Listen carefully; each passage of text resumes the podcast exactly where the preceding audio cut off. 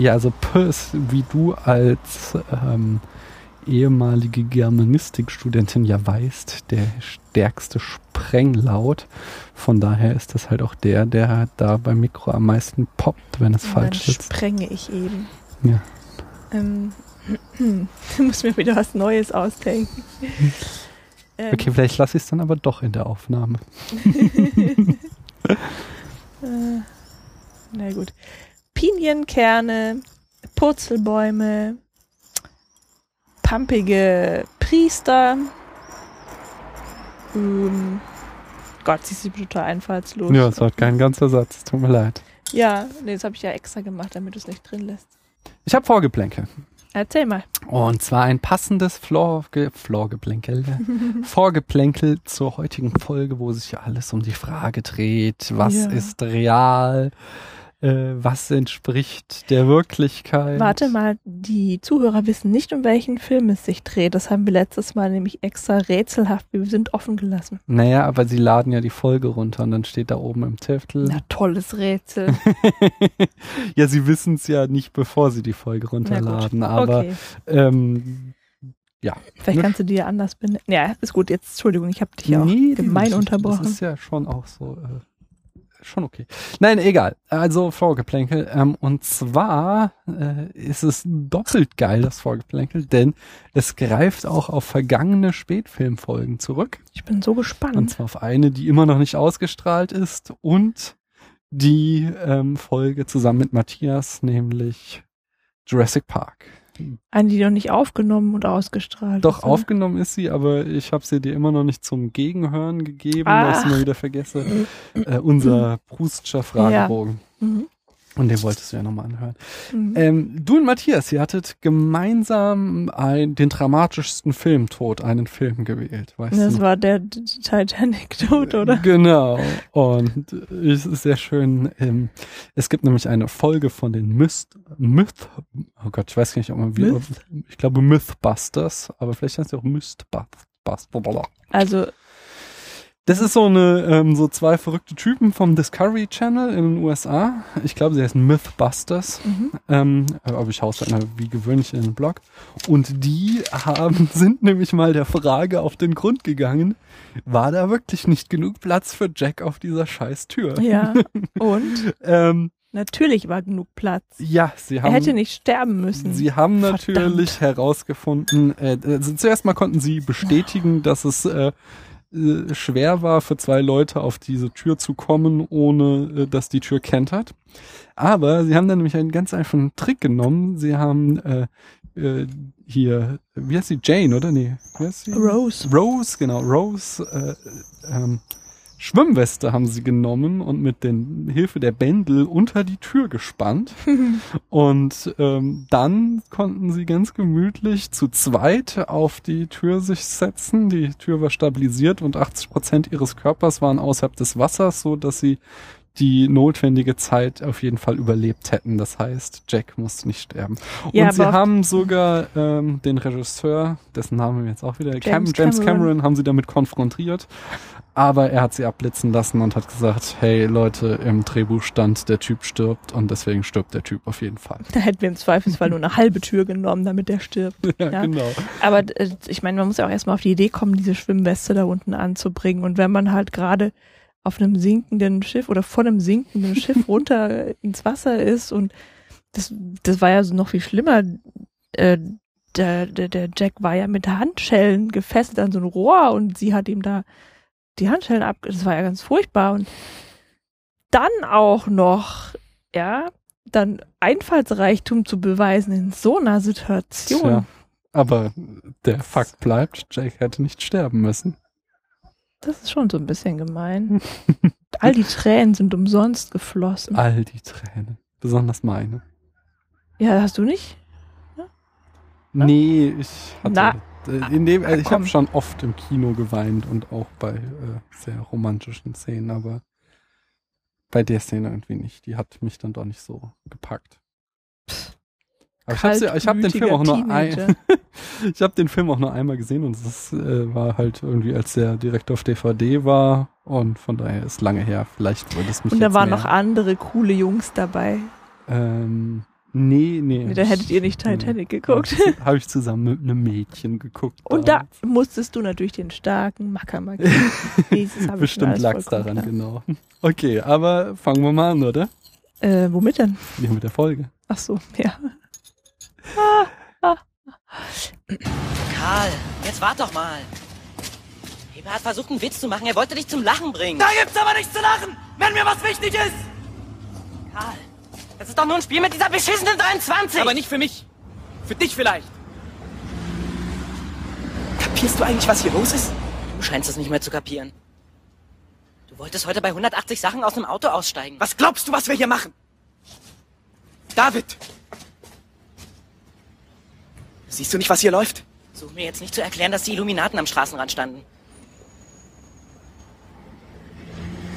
Weißt du, was dein Problem ist? Du guckst zu viel. Was hat denn das damit zu tun?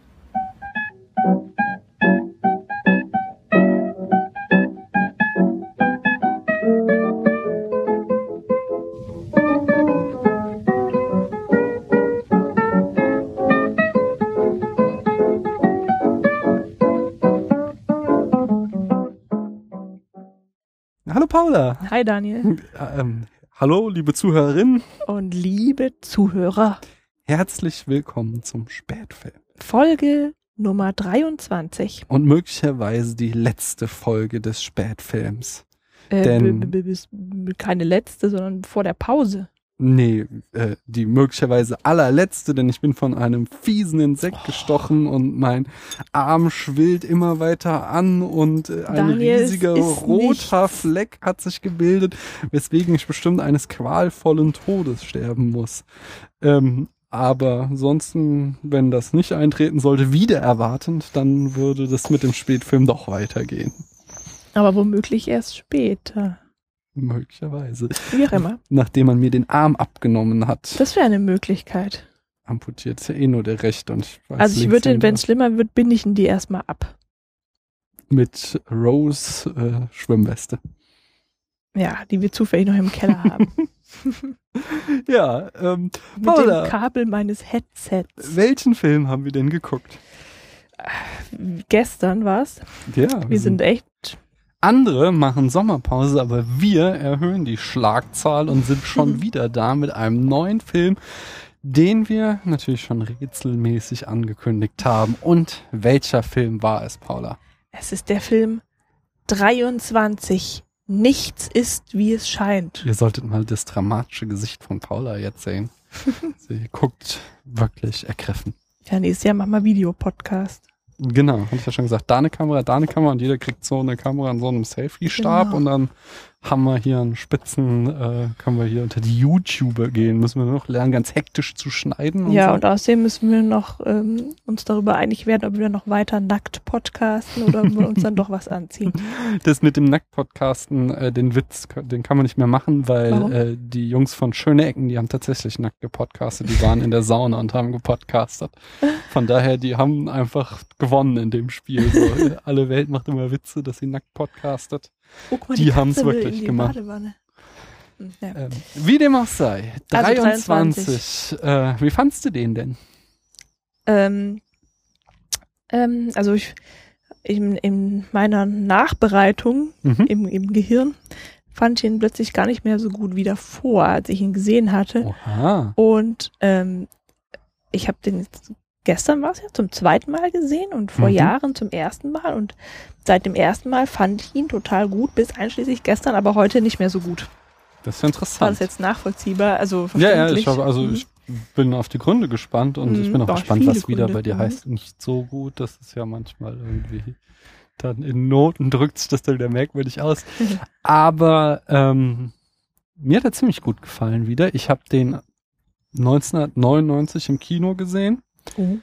hab den mir später auf Videokassette gekauft, ja. Und ähm, fand den nämlich total geil und hab den auch echt oft gesehen, den Film. Und hab dann aber irgendein Freund, wie das so ist, hat sich diese Videokassette ausgeliehen und ich habe sie nie wiederbekommen und dann hatte ich eh einen DVD-Player und das hat mich nicht mehr interessiert so und äh, seitdem habe ich den Film dann nicht mehr gesehen und dann gestern nach langer Pause wieder. Ähm, ja. ich sag mal ein paar Eckdaten. Ach, ich habe schon wieder vergessen, die Handlung in fünf Sätzen vorzubereiten. Das kriegen wir wieder spontan hin, denke ich. Der Regisseur, das ist äh, Hans-Christian Schmid. Und der hat so Filme gemacht wie zum Beispiel 2006 Requiem über ähm, den Exorzismus an einer epilepsiekranken Frau. Ähm, Klingt ja wesentlich berühmter ist sein Werk von 2000 Crazy über Jungs in einem Internat. Mhm. Ist das Ähm. nicht auch mit Matthias Schweighöfer? Nee, nee, das sind die Ach. anderen. Das ist der Kleine, wie heißt der? Aus der Sonnenallee, gell? ja, Der genau. Wuschel. Der, genau, der Kle aber ich meinte auch den anderen, der, äh, der irgendwie jetzt auch schon über 30 ist, aber immer noch 16-Jährige spielt, weil er so ein Booby-Face hat. Hierher sowieso wundert sich über die Liebe, haben wir zuletzt mit dem gesehen. Der? Tobias, Tom, Tom Rie. Ist ja auch egal, ich hau's in den Blog. Denn es geht ja heute nicht um Crazy und es geht auch nicht um das Erstlingswerk von 1995 von äh, Herrn Schmid mit dem Namen Nach fünf in Urwald, äh, wo eine blutjunge Franka Potente die Hauptrolle spielt, sondern es geht um seinen Film von 1998, äh, 23, in dem August Diehl die Hauptrolle spielt, Mhm. das äh, dessen Debüt und zugleich großer Durchbruch war. Und äh, außer ihm Filmdebüt.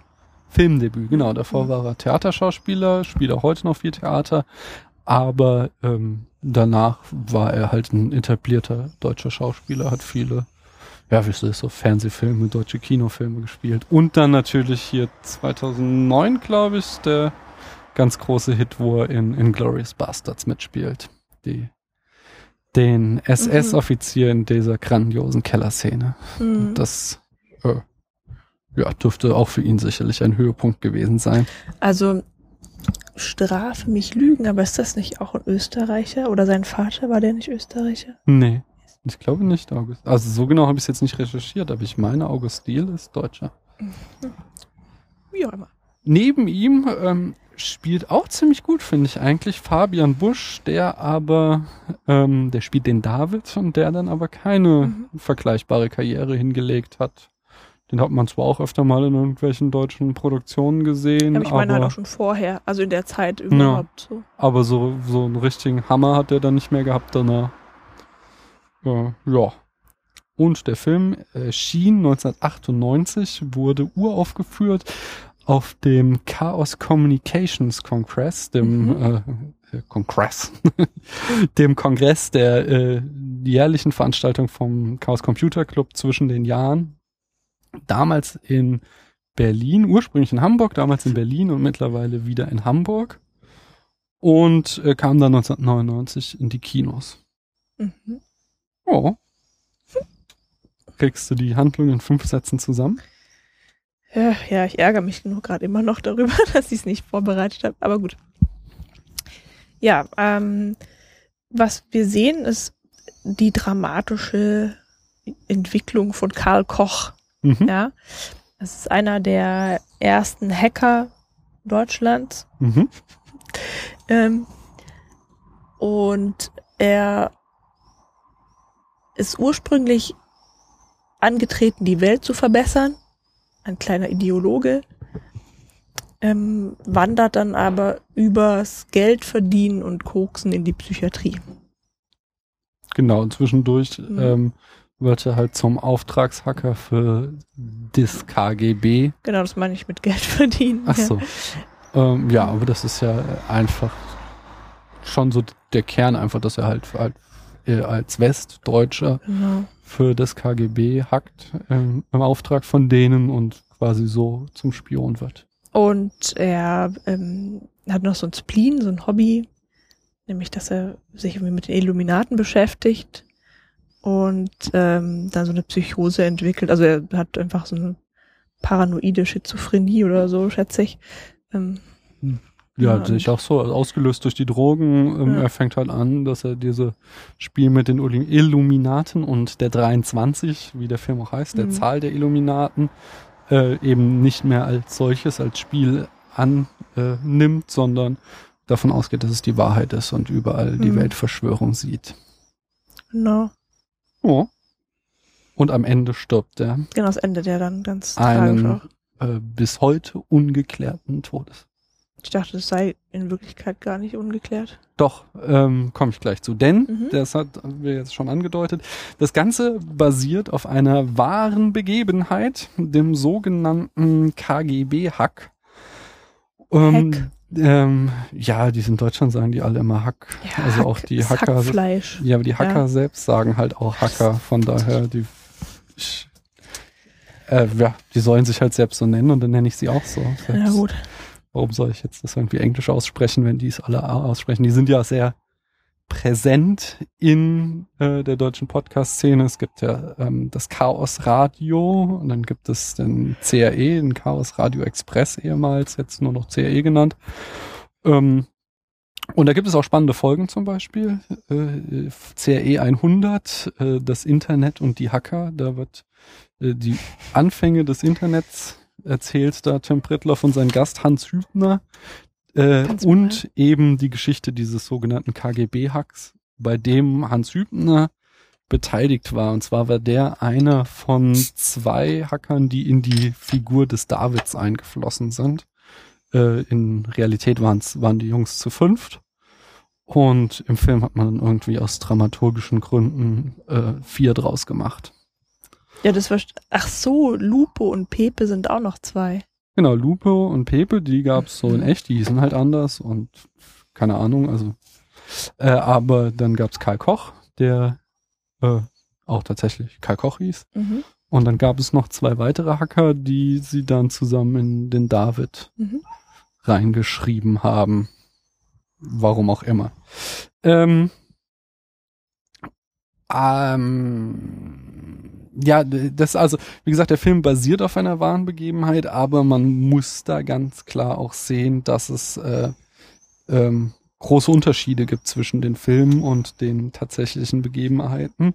Ähm, und das ist so ganz lustig, weil zum Beispiel einerseits äh, die Second Unit sich auch schon mal mit dem Film auseinandergesetzt hat und äh, in, eine ziemlich gute Folge gemacht haben, aber den Fehler machen, dass sie ähm, äh, dramaturgische Lücken darauf schieben, dass es ja ein Tatsachenbericht ist und das ist eben Mhm. nicht so, sondern es ist äh, es ist keine Dokumentation, sondern es ist ein Spielfilm und er, er dreht und wendet das alles so, wie er es gerne haben will, damit es halt ein spannendes Drehbuch gibt. Und andererseits gibt es halt auch die ähm, noch heute im Netz zu hören, die Diskussion auf dem CCC äh, bei der Uraufführung, die anschließende Podiumsdiskussion zusammen mit Herrn Schmid, wo dann die anwesenden Hacker äh, ihrerseits kritisieren, dass der Film so sehr von ähm, den Tatsachen abweicht und Herr Schmid sich dann halt rechtfertigt und sagt so, hey Leute, das ist ein Spielfilm.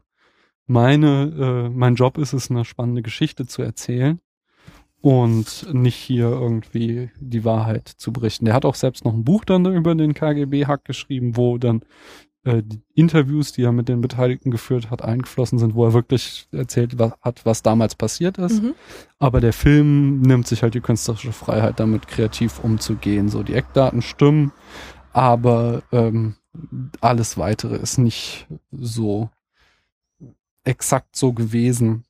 Also zum Beispiel hat, äh, äh, sagt Hans Hübner in diesem äh, erwähnten CRE-Folge, dass das nicht der KGB war, sondern dass das äh, äh, irgendeine Abteilung vom Wirtschaftsministerium der Russen war und die Mhm. waren halt ganz klar an Wirtschaftsspionage interessiert so. Die wollten eigentlich die ganze Zeit Computerprogramme von denen haben, dass sie denen irgendwelche äh, Software zukommen lassen und das war nicht irgendwie hier große ähm, militärische Spionage, die sie da betrieben haben. Mhm. Er sagt auch heute, dass das alles ziemlich lächerlich war. Also dass es Was äh, sie da gemacht haben. Genau, dass es nicht so heiß gegessen wurde wie gekocht, sondern dass sie halt Teenager waren, die sehr talentiert waren und es gab nicht viele, die solches Computer-Know-how hatten wie sie und aber das führt halt dazu, dass sie sich zu fühlten wie die Götter der Welt und äh, da äh, total voreingenommen von sich waren und äh, total falsches Bild von der Leistung hatten, die sie da vollbracht haben. Also im Endeffekt waren die Informationen, die sie wohl geliefert haben, nicht so wirklich spannend, sagt Hans Hübner zumindest heute. Mhm. Ähm, achso, ja, nochmal zu dieser Geschichte, äh, was ist Film, was ist Realität. Ja. da hatte ich ja schon mal, äh, auch bei Jurassic Park war das äh, hier mein Lieblings-YouTube-Channel CinemaSins zitiert, nämlich The Book Doesn't Matter. Mhm. So ein Film muss halt als eigenständiges Kunstwerk stehen und das Buch interessiert nicht, sondern der Film muss uns das Kunstwerk erklären und kann nicht immer wieder auf das Buch verweisen. Äh, und wenn man, da könnte man halt noch äh, jetzt anfügen, so nor does reality. So, also wenn das Buch schon nicht zählt, dann tut's die Realität auf gar keinen Fall. Ähm, und bevor ich das Wort an dich abgebe, ist nur noch eine. Mhm. lustige kleine Sache, die mir aufgefallen ist. Es ist jetzt der dritte deutsche Film, den wir besprechen. Mhm. Und zum dritten Mal ähm, basiert er auf einer wahren Begebenheit. Das ist Ja. irgendwie ein lustiger Zufall. Das waren drei deutsche Filme, die sich mit der deutschen Geschichte auseinandersetzen, angeguckt haben. Ja. Ja. Aber du wolltest uns was über die Illuminaten erzählen. Mm. Also, das hatte ich dir vorhin schon erzählt. Eigentlich hatte ich da ein super Hörbuch, Mhm. ähm, das ich schon mal angehört habe. Aber leider ist es nicht mehr auf meinem Rechner zu finden. Skandalös. Vielleicht haben sich die Illuminaten auf meinen Rechner, in meinen Rechner gehackt. Ja, Gehackt. gehackt, Entschuldigung, gehackt. Und haben diese Datei einfach gelöscht. Ja, Bestimmt. kann natürlich sein. Vielleicht war es auch die NSA, Um aber vielleicht ist auch die NSA. Unerkannt zu bleiben. Ja. Ja. Weiß auch nicht. Jedenfalls, ähm, das hat mich so ein bisschen frustriert und dann habe ich halt, hab ich mal wieder ähm, halt einfach im Internet was nachgeschaut darüber, aber konnte leider mich auch nicht so doll konzentrieren dann. Nee, keine. Entschuldigung, sondern erzähl doch Ja. einfach mal, was du herausgefunden hast und dann können wir anschließend urteilen. Ja, also das, ähm, was ich rausgefunden habe, ist, die Conclusio ist, dass die Illuminaten halt wesentlich weniger bedeutend sind, als, als sie dargestellt werden. Ja? Mhm. Und zwar gab es die nämlich laut dem Wikipedia-Artikel nur von 1776 Laut dem Wikipedia. ja, ist vielleicht auch verfälscht, ja. Äh, von 1776 bis 1785. Das heißt nur neun Jahre lang. Und Mhm. danach wurden sie verboten. Und zwar ähm, von von der Regierung sozusagen, ja, weil äh, dieser Geheimbund der Regierung also zu wenig christlich war und weil klar war, dass sie das Regime stürzen wollten.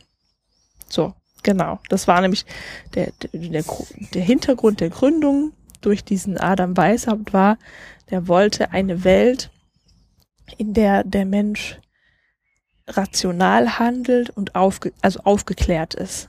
Das Mhm. war sein Ziel. Und ähm, ja, er wollte dann halt entsprechend die Gesellschaft halt auch verändern und durch Bildung erreichen, dass wirklich alle halt auch aufgeklärt sind. Er wollte keine Demokratie wohl, ja, Das war ein bisschen. Ah nee, doch 1776. aber er wollte so ein, ähm, so ein, ja, einfach eine Regierung von super aufgeklärten Leuten haben. Ähm, genau, und der gründete eben diesen, diesen Orden oder diesen Geheimbund. Erstens waren Geheimbünde zu der Zeit ziemlich populär. Ähm, und zweitens hat er ja eben subversive Absichten gehabt. Mhm. Insofern erklärt sich das auch von selbst, denke ich, dass er das geheim halten wollte. Was ja nicht so gut geklappt hat, denn am Ende hat's ja jemand, hat, wurde es ja entdeckt und das, die Geschichte wurde verboten. Jedenfalls ähm, ein ganz wichtiges Mitglied war dieser Herr Knigge, ja, von dem wir auch Der berühmte Knigge der mit berühmte dem Finger Knigge. wegspreizen und so. was auch immer, genau. Ähm, und die beiden haben da quasi waren am aktivsten, haben sich aber halt in einer Sache unterschieden und zwar äh, war der Knigge so begeistert von der ganzen Sache, dass der sich halt, dass es ihm darum ging, möglichst viele Mitglieder zu werben. Mhm. Ja. Und halt möglichst wichtige Leute, ist ja klar, weil die wollten natürlich halt den ganzen Staat infiltrieren dann. Ja. Aber ähm, der Herr Weishaupt, der war da ein bisschen vorsichtiger. Für ihn war wichtig, dass die Leute halt auch ähm, mit der richtigen Denke da, da waren, ja. Mhm. Dass sie also wirklich auch dazu passten und, und sie die Ziele dann halt entsprechend mitverfolgen konnten. Und so kam es dann halt auch zum Bruch zwischen den beiden. Der Knick ist dann sogar ausgetreten auch irgendwie. Ähm, ja, aber der Knigge hat dann tatsächlich einfach so viele Leute auch angeschafft. Ähm, der Goethe war auch dabei.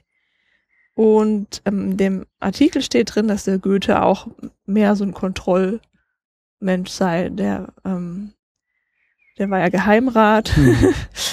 Und Quasi schon im der Establishment. war da, ja, der war da quasi als Spion. Ja. Meinst du?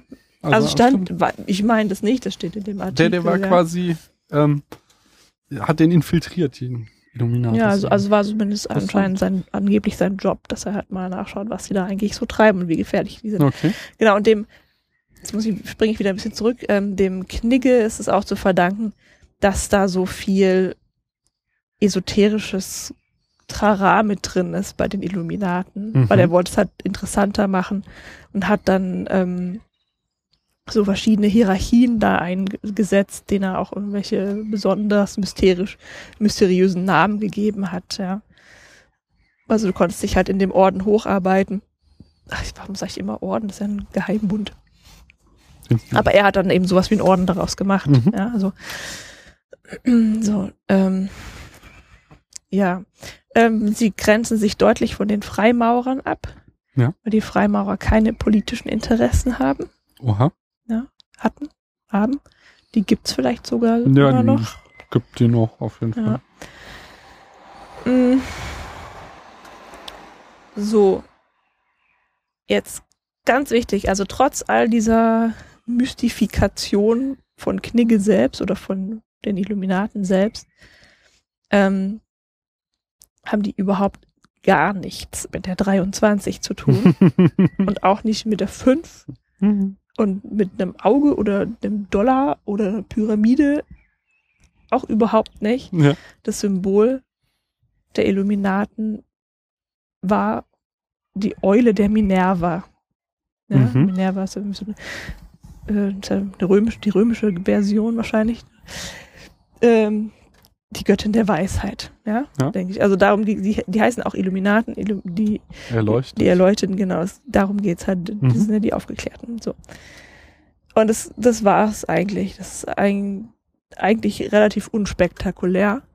Wurde Mhm. wohl halt nur, warum auch immer, halt äh, ausgenutzt, um daraus so einen ja, dann, das ist ja dann auf den Mist von diesem Herrn Wilson ge, ähm, ge, gewachsen. Ja, unter anderem. Es gab noch viele andere. So. Okay, der hat nicht das erste Buch geschrieben. Aber der hat Mhm. zumindest diesen Roman geschrieben, äh, Illuminatus, Mhm. in dem er dann halt die Geschichte erzählt, dass die sich zwar aufgelöst hätten offiziell, Mhm. Aber im Untergrund weiter Also, operiert hätten. Die wurden wohl von ziemlich vielen verschiedenen Richtungen ausgenutzt. Also Mhm. auch von, von, von Nationalsozialisten oder Rassisten einfach, Mhm. ja. ja, Da waren ja es dann eh plötzlich die, die jüdischen Wel- Weltverschwörer. Oh, ja. achso, okay. ähm, also wirklich jeder hat sich da quasi daran bedient, halt auch an den. Und äh, das war, wie gesagt, im 18. Jahrhundert, da ging das dann schon los, dass man die weiter ausgenutzt hat, wo die eigentlich schon gar nicht mehr existierten. Und das äh, Buch Illuminatus von Wilson, das ist ja nun etwas jünger. Mhm. Und ähm, als ich den Film zum ersten Mal gesehen habe, fand ich das so geil. Also weil mir das halt auch Spaß macht, solche Verschwörungstheorien und Mhm. gerade so Spielereien mit der Zahl und so. Ähm, und dann habe ich mir das Buch bestellt und es ist halt kein Sachbuch, das ist eindeutig ein Roman. ja, ja. So, und deswegen passt es halt überhaupt nicht, dass zumindest in dem Film der Karl Koch so fasziniert davon ist. Naja, und, das- und das irgendwie so aufsaugt und meint, es sei Wirklichkeit. N- Naja, also es, äh, wenn du halt zum Beispiel, also das passt schon so einerseits halt zu dieser äh, Hacker-Mentalität. Also Mhm. es gibt ja andere äh, großer Podcast äh, vom CCC oder Mitglied des CCC ist halt alternativlos von ähm, Fefe und Frank Rieger und die Mhm. haben zum Beispiel mal eine Folge zu Verschwörungstheorien gemacht und die sind halt total Fans von Verschwörungstheorien, aber Mhm. auch so äh, nach dem Motto, ähm, dass sie halt oft glauben, dass da ein Kern dran ist. So, die, die, das ganze Thema Ja. der Folge war, wie halt Verschwörungstheorien sich dann äh, im Nachhinein als wahr ähm, erwiesen haben. Und das ist so schon, glaube ich, einfach so ein Mindset äh, von dieser ähm, äh, dieser Hackerkultur in Deutschland, die auch so sehr, sehr stark antiautoritär geprägt ist, dass sie halt ähm, äh, ja auf der Suche ist so nach Verschwörungen und, und den wirklichen Interessen der Mächtigen. Mhm. Plus, ähm, dass, ich glaube, es war auch in diesem CRE, oder genau, es gibt noch so einen zweiten CRE, äh, die, der, über die Hacker im Film. Und ich glaube, da sagt äh, Tim Pritloff irgendwann so, dass du halt so, so ein, äh, dass der Nerd irgendwie immer nach Mustern sucht, so, weil Mhm. das ist ja auch das, was du halt beim Programmieren machst, dass du halt irgendwelche äh, Muster oder beim Hacken erkennst, so. Und dass du dann halt irgendwie anfängst, das auch auf die Welt anzuwenden und dann irgendwelche Muster siehst, wo sie keine sind. Und was Mhm. dann halt auch dazu führt, dass du so verschwörungsaffin bist. Plus, es kommt halt dazu, wenn du Drogen konsumierst, so. Mhm. Ähm, es ist ja nicht so, als hätte ich da Erfahrung, sondern ich habe mal Leute sagen hören, dass äh, Drogenkonsum halt auch zu einer äh, Paranoia führt, so. Und dass du halt äh, ja halt, wenn du was Illegales machst, dass du dann halt auch immer Angst hast irgendwie, dass die Bullen äh, da Jagd auf dich machen und irgendwie Mhm. äh, da anfängst, äh, in jedem Typen, der dir verdächtig vorkommt, gleich irgendwie den Zivilpolizisten zu sehen und so.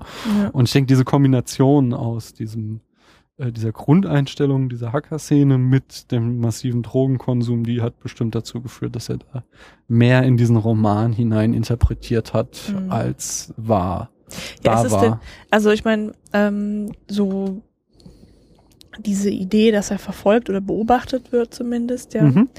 ist ja die eine Sache, aber und, die Begeisterung für die Illuminaten ist jetzt ja eigentlich die Frage, ist es die andere Sache oder fühlt er sich von den Illuminaten irgendwie beobachtet? Er sagt ja am ganz am Ende, bevor er auch in Therapie ist noch, ähm, sie benutzen meine Gedanken. Da meint er Mhm. wahrscheinlich schon die Illuminaten. Aber davor, als er denkt, dass da sein Haus, äh, seine Wohnung irgendwie verwandt wurde oder durchsucht, Nee, je tiefer, also jetzt, jetzt sind wir ja wieder beim Film, da müssen Ja. wir mal aufpassen, dass wir das jetzt nicht auf die Realität, wie das in Mhm. der Realität war, weiß ich nicht. Ich weiß halt nur, dass er, also kann halt nur auf die Fakten schauen, dass er am Ende halt wahrscheinlich sich das Leben genommen hat an einem 23.05. so Mhm. im Alter von 23 Jahren, weil das ihm halt als ein quasi symbolischer Akt war. Also scheint da schon irgendwas für ihn dran gewesen zu sein an dieser Zahlenmystik. Also jetzt auch in echt dann, ja. Also ja, ja, nicht. Also der fand das das schon auch gut. Ja, soweit ich das mit, soweit ich das nachvollzogen habe, war der wirklich äh, halt, äh, ist das schon ziemlich gut recherchiert mit diesem äh, seinem Wahn, dass er da diese 23 Nummer. Und wollte er Teil seiner Illuminaten Nein, sein? er war ja Das hat- Hackbart Zelein. Der Gegenspieler, Genau, ja. er Mhm. wollte die, die immer gegen das Establishment arbeiten und gegen Mhm. die äh, vermeintlichen Verschwörer, die im Hintergrund die Fäden ziehen. Ja, aber siehst du, das passt ja eben auch wieder nicht zu den tatsächlichen Illuminaten, weil der eben nicht, ähm, wie hast du es gerade ausgedrückt? Weil das, das sind nicht das Establishment, Ja, sondern also wird es ja in diesem, wie wir es, Mhm. ich habe das Buch nicht gelesen, aber wie wir es im Film erzählt bekommen, wird es ja so im Film erzählt, dass die äh, dann geschafft haben, irgendwie Washington zu ersetzen durch den äh, Weißhaupt selbst und quasi dann halt seitdem die Fäden äh, ziehen Mhm. im Hintergrund der Weltgeschichte. Das ist halt quasi die geheime Weltregierung, die ja auch in solche Verschwörungstheorie-Kreisen sehr beliebt ist. Hm, Es gibt übrigens eine sehr ähm, einfache Gegenstrategie, äh, um so, also das Hauptargument gegen jegliche Verschwörungstheorie ist, dass halt eine Verschwörung umso schwieriger geheim zu halten ist, desto mehr Leute daran beteiligt sind. das war ja auch die, Ja. die Angst von dem Herrn Weißhaupt. Genau. ja. Und wenn Ja. wirklich die Illuminaten weltweit verbreitet wären und die Fäden im Hintergrund ziehen würden, ist es halt im höchsten Maße unplausibel, dass es nicht äh, mal auffliegt, Mhm. so. Weil so das Paradebeispiel ist immer dann der Mord Cäsars, wo irgendwie so fünf, sechs Leute dran beteiligt waren und es ja, also der zwar gelungen ist, ähm, aber trotzdem vorher schon äh, herauskam, so, also es nicht ganz unentdeckt blieb, sondern die halt irgendwie sich vorher schon verplappert haben und es ist halt einfach äh, je größer die kritisch, äh, die Gruppe wird, desto kritischer wird es halt Geheimnisse äh, zu behalten, weil irgendjemand verplappert sich immer mal. So. Und es wäre halt auch unnötig, Ja. wenn die Illuminaten existierten und sie so viel Macht Könnten hätten, machen, dann ja. müssten sie nicht sich Ja. verstecken, ja. Mhm. Äh, was ich auch ganz schön fand, war bei dem hier dieser Second Unit Folge, äh, wo ich glaube der Tamino sagte, äh, dass es mit der Willkür eigentlich schon anfängt, wenn du äh, die 5 ins Spiel bringst. So, wenn du halt sagst, so die Quersumme von 23, die 5 ist auch eine bedeutende Zahl, dann ist es halt kein Wunder mehr, wenn du überall die 23 Mhm. siehst, weil halt die 5 äh, halt ja, äh, die ist halt einfach weit verbreitet so. Da brauchen wir uns nicht wundern. Ist ja Sondern da kannst du, ja. ja, kannst du halt überall, kannst du halt auch mit der 4 und mit der 6 genauso machen. So, das ist in dem ja Moment der total sieben. egal. Die 7 ist ja eine magische Zahl, ja. Ja, wir können ja unsere eigene Numerologie auf der 7 aufbauen.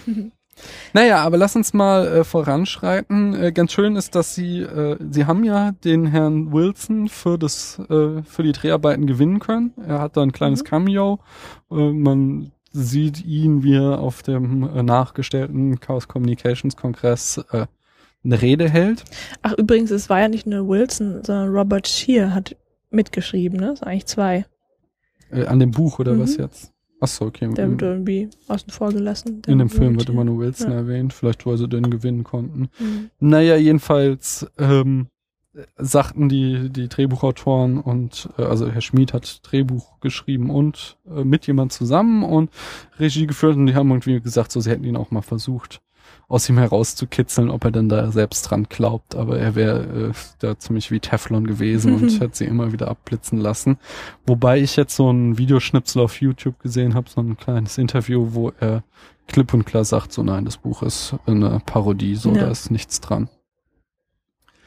Ähm, zur Produktion habe ich ziemlich wenig Fakten, dass sie äh, Interviews der noch lebenden Beteiligten als Quelle ähm, benutzt haben, habe ich schon erwähnt. Ähm, und dann gibt es, ja, nee, das, das lass ich mal weg, da bin ich mir selbst nicht so sicher. Mhm. Und es war halt, das sagt ja aber eigentlich auch schon, dass es das Debüt von August Diel war, den Mhm.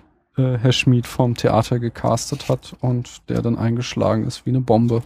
Ja. Also, ähm, das hatten wir ganz am Anfang nochmal erwähnt, dass der, ähm, dass bei dem Film so viel ernst genommen wurde. Ja, das hast du Ja. erzählt irgendwie.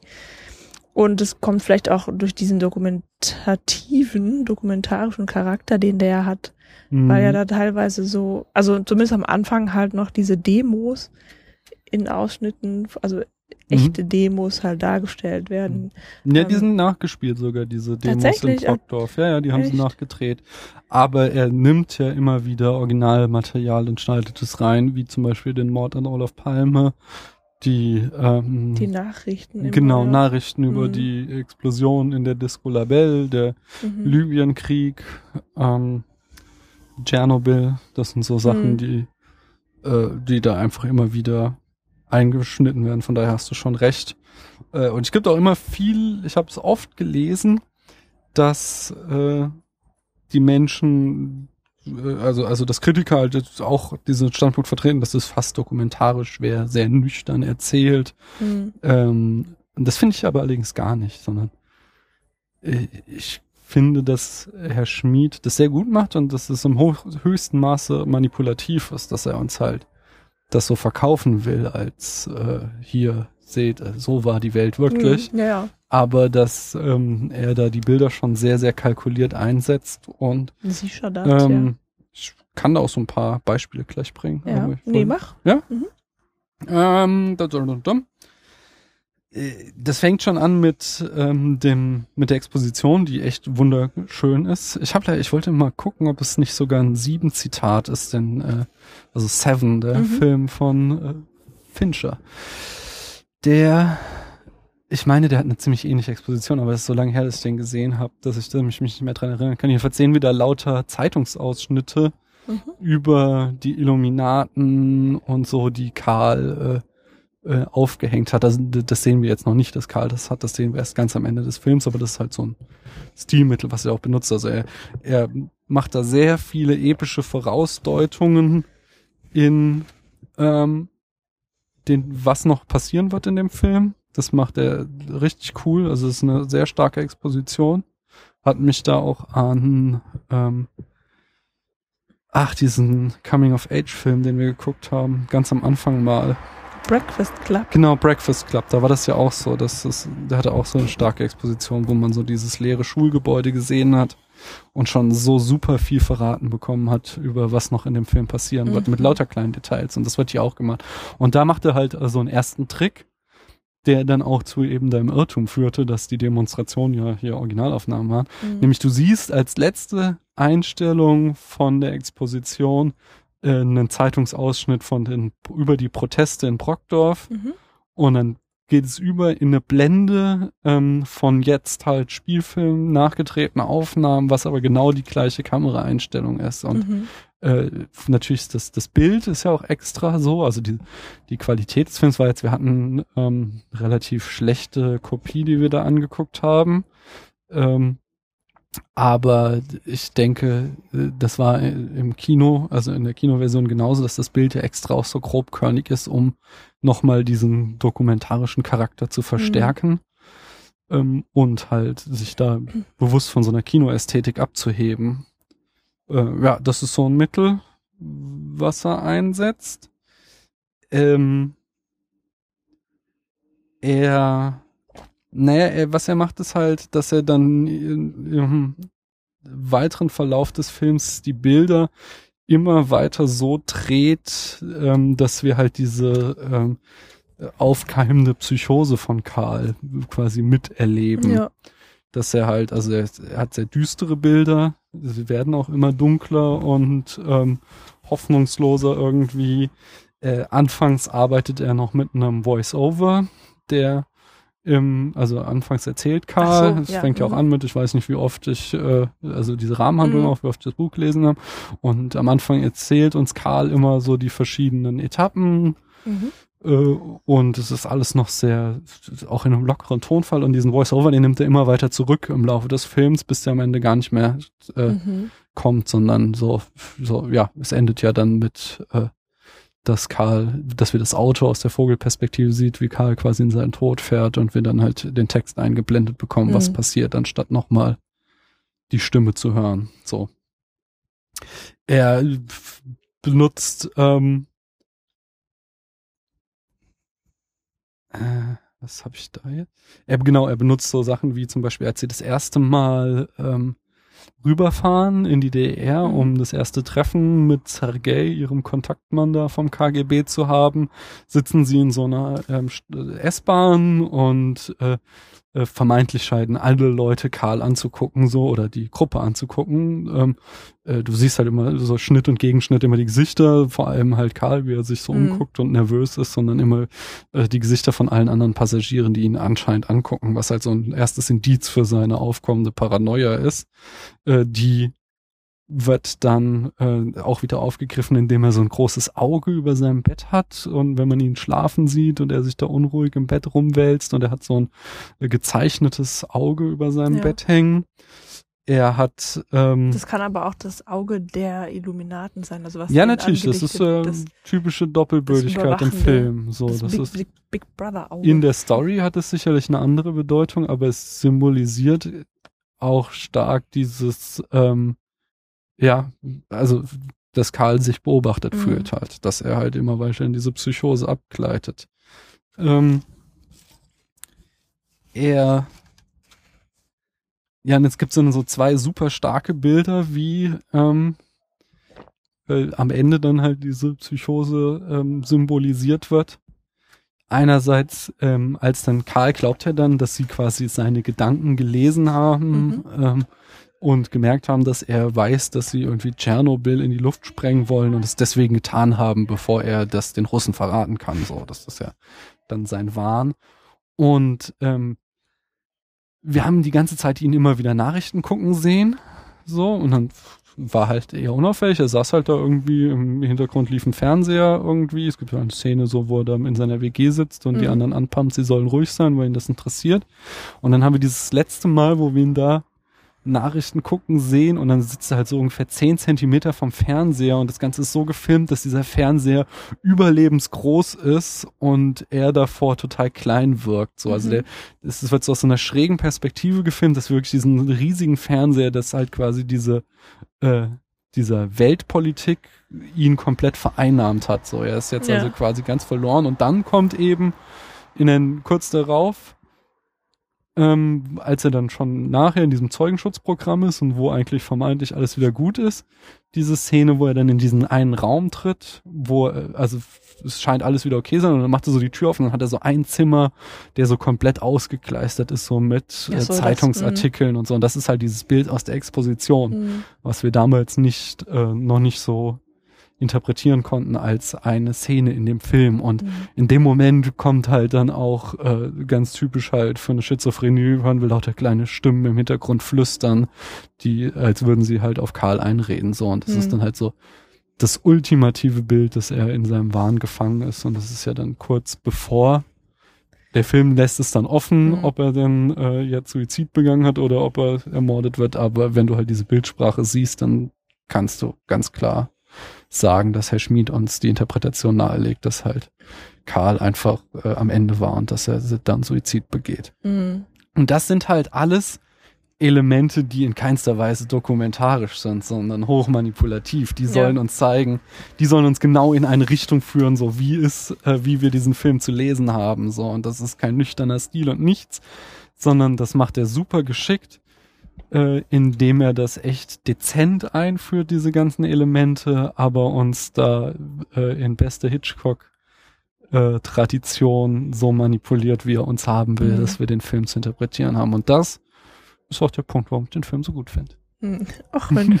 Okay, dann tschüss. Äh, ja, was hast du noch zu sagen? Äh, ja, da kann ich ja gar nichts mehr zu sagen. Ja, man sieht, ich habe den Film oft gesehen. War. Nee, also es gibt noch so ein paar schöne Sachen, die ich Details, die ich reinbringen kann. Ja, also ich finde es halt interessant, aber auch gleichzeitig so ein bisschen schade. Also vielleicht widerspreche ich mir auch, aber ich finde, dass diese Charakterentwicklung, die wir mitverfolgen, schon ziemlich schwach ist, oder schwach dargestellt ist. mhm. Ja. Also du hast halt am Anfang, da gefällt er uns allen ja wahrscheinlich noch besser, hast du diesen engagierten Jugendlichen, Mhm. ja, Abiturient oder so ist der, glaube ich noch. Und ähm, der hat halt irgendwie Probleme mit dem Elternhaus, weil er so einen sehr konservativen Vater hat. Der ist irgendwie mit in der Redaktion von so einem von einer, so einer Zeitung namens Kaktus. Ähm, und die sind halt ne, ganz links und er Mhm. geht auf Demos und das ist alles total wichtig irgendwie. Und ähm, er sagt dann auch, wenn man so einen Vater hat, hat man nur zwei Möglichkeiten, sich anzupassen oder zu rebellieren. Ja, siehst du also, dass der ist so ein ganz sehr politischer, intellektueller so. Ja, und dann ähm, ja, dann wird er angeworben quasi Mhm. von, von Lupo. Ja, genau, er ist irgendwie dann, taucht dann ein in diese Hacker-Szene, die ja erst auch noch neu ist für ihn so und findet da halt irgendwie auch Anschluss und dann eben einen Auftragsgeber, Mhm. weil er halt auch irgendwie Geld verdienen muss. Ja. So. Und weil der Lupo halt irgendwie auch checkt, ja, dass es dem, ähm, dem Karl und auch seinem Freund David halt eben viel um Politik geht auch, ja, Mhm. dass denen das wichtig ist, verkauft er denen halt diesen, diese ganze Auftragshackerei als, ähm, ja, als, als Spionage ge- gegen den Westen und für dieses sozialistische oder das gute Russland, das Ja. halt die Welt besser machen Ja. möchte. So, ja, und ähm, da machte dann, da machen sie dann beide mit, aber die beiden Jungs merken dann schon ziemlich bald, dass es, dass sie halt nur Spione sind, die halt für Geld irgendwas hacken, aber Das ist auch am, von Anfang an ein ziemlich schwaches Argument und alles Ja. irgendwie ziemlich fishy. Ja, so. die sind, das merken die auch, aber die machen halt trotzdem Ja. mit so. So genau. Und dann, ja, dann, das ist dann halt, ähm, ja, so geht er halt, verliert er sich halt, Mhm. ja. Einerseits, weil er halt gegen seine Ideale arbeitet, weil er halt ähm, vollkommen aus dem realen Leben scheidet, sondern jetzt irgendwie, der, die ja nur noch beschäftigt sind zu hacken und ja auch nur irgendwie nachts quasi arbeiten, weil dann die Tarife günstiger sind. Mhm. Und dann Da gab es halt noch keine Flatrates. Genau, dann, dann der, der vierte im Bunde ist halt ein Drogendealer, ne? Ja. Und dann fangen sie halt an zu koksen oder hauptsächlich Karl und das bringt ihn ja noch weiter weg aus der Realität. So, und das ist halt, das ist halt ja, ist halt irgendwie so ein trauriger Niedergang Mhm. irgendwie. Ja, aber du wolltest Aber sagen, warum? die Charakterentwicklung, also die ist nicht wirklich schwach, aber ich finde die Charaktere trotzdem dünn dargestellt, auch wenn man das so nachverfolgen kann. Aber Mhm.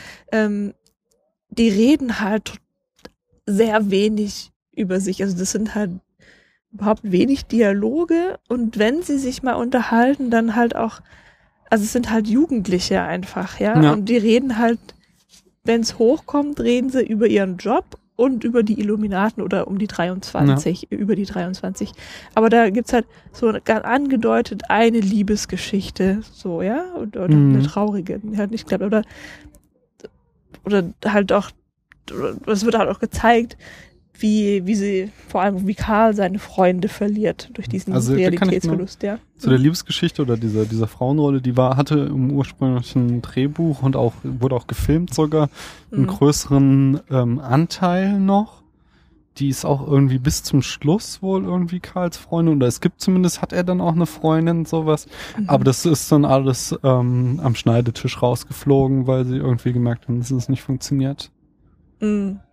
Ja, von dem David wissen wir gar nichts. Ganz am Ende erfahren wir, dass er reiche Eltern hat. Ja, So, ja, ja. vorher haben wir schon mal so einmal seine Geburtstagsparty, da kann man schon mal so dieses fette Haus sehen und so. Seine Geburtstagsparty? Als er den Atari geschenkt kriegt, das ist nur eine Szene. Ach das, ja. Du, also, Mhm. du hast vollkommen recht. Vor allem ist der Film auch so ein bisschen so die Antithese zu dem Film, den wir letzte Woche besprochen haben, wo es ja super um äh, Charakterentwicklung oder halt zumindest äh, Vorstellen von Charakteren Mhm. ging und der ja auch, äh, wir sagten zweieinhalb Stunden und viel zu lang. Mhm. Und der Film war jetzt nur 90 Minuten lang Mhm. und der wusste genau, was er wollte. Halt. Der hat uns, der hatte diese Geschichte und die wollte er halt äh, runter erzählen Mhm. so. Und da hat sich da wirklich kaum Zeit genommen, um irgendwie äh, die Charaktere großartig einzuführen und da uns so Hintergrundinfos zu Ja. geben. Da hast Also- du vollkommen recht. Genau, die fand ich halt, fand ich halt schwach. Ne, das sind so die Sachen, die mir dann heute dann durch den Kopf gingen, Mhm. warum der Film halt vielleicht doch nicht so toll ist oder ich den nicht so toll finde. Und ähm, dann genau diese Geschichte mit den Illumi- Illuminaten, ja, das habe ich selber nicht aufgepasst oder kein, oder liegt's an dem Film? Habe ich dich gerade gefragt. Findet er die Illuminaten eigentlich toll? Will er dabei sein oder nicht? So, also meiner Meinung nach kommt das halt in dem Film gar nicht rüber, sondern das ist halt Doch, das finde ich schon, dass er halt, er ist Hack, er sieht sich als Hackbart. Sein Hackername ja ist okay Hackbart gut stimmt ja stimmt wir Er schon ist, geklärt äh, und das ja. ist halt wohl der Protagonist aus dem Buch, der gegen die Illuminaten kämpft. okay also das sind sch- schon die Bedrohung so ja Genau. okay ähm, aber so die einzigen ja genau das hatte ich auch gerade schon erwähnt so ne als David und Karl sich so näher kennen oder überhaupt sich kennenlernen dann tauschen sie halt lauter solche ähm, Absurditäten oder Auffälligkeiten im Zusammenhang mit der Zahl 23 Ja. und der Politik und Wirtschaft aus, ja. Mhm. Oder, oder auch, äh, da sprechen sie wie über Bach, weil der irgendwie so ein Cello, Cembalo. Genau, Stück- den man vorwärts wie rückwärts spielen Das kann. gibt's, glaube ich, auch wirklich, ne? Ja, Ja. genau, das war jetzt so das eben, wo ich. Das ist, also sowas finde ich halt auch total witzig, Mhm. ja. Aber deswegen hat es ja, das das ist deswegen hat es ja nichts weiter zu bedeuten, außer dass man, ja, also jetzt gerade mit Bach. Aber das, das nervt halt auch so ein bisschen an dem Film. Was? Ja, die fahren da irgendwo durch die Stadt und sehen überall die Zahl 23. das ist ja jetzt so ein, das ist ja eigentlich auch so, ein, so eine Zusammenschnitt, so eine Montage, wo sie halt lauter so 23er haben Mhm. Ja, und aber es uns halt einfach diesen äh, zu zeigen, dass da halt eine gewisse Evidenz dran ist, dass man halt, wenn man halt anfängt, Muster zu sehen, dass man Mhm. dann halt überall die 23 sieht. Ja, okay. Fand ich eigentlich ganz süß und auch ganz charmant, vor allen Dingen, weil der da auch, ähm, äh, weil er äh, auch die, also Herr Schmid die 23 immer wieder einbaut. So zum Mhm. Beispiel irgendwie sie, sie kiffen da in so einem Zug und singen dann Die Gedanken sind frei ganz laut im Speisewagen und werden dann irgendwie auf so einem kleinen Pampa-Bahnhof rausgeworfen und landen natürlich zwischen den Gleisen zwei und drei. Äh, f- ein anderes Detail ist, dass dieses ähm, äh, Karl kommt dann so ins betreute Wohnen irgendwie, nachdem er aus der äh, Psychiatrie entlassen wurde und das Haus hat die Hausnummer 23 so. Äh, als sie äh, vermuten, dass die Speditionsfirma gegenüber das BKA ist, rufen sie ihre Nummern an, äh, also rufen sie, Mhm. telefonieren sie an, sie ist die Nummern wählen und die Nummer ist die 542147, Quersumme 23. Mhm. So. Ähm, und äh, das, das Lustigste ist eigentlich äh, total absurd. Das Fahrzeug, mit dem Karl am Ende äh, äh, ja in den Tod fährt, ist ein Fünfzylindermotor mit Mhm. 115 PS. Und 115 ist 23 mal 5. das hat irgendjemand erkannt, der halt einfach das Modell kannte und sagte, Okay. Äh, also das heißt, Herr Schmid hat da halt selbst auch einfach Spaß mit entwickelt Mhm. und dann lauter so Spiele mit der 23 gespielt. Das Also finde ich, ich schon eine ganz coole Sache. ja, das, Auf sowas das meinte halt. ich ja, das macht auch total Spaß, ja. Mhm. Also ich habe nämlich auch was, ja, Ja. weil seitdem ich den Film zum ersten Mal eben gesehen hatte, habe ich das auch nicht vergessen, Mhm. diese ganze Sache.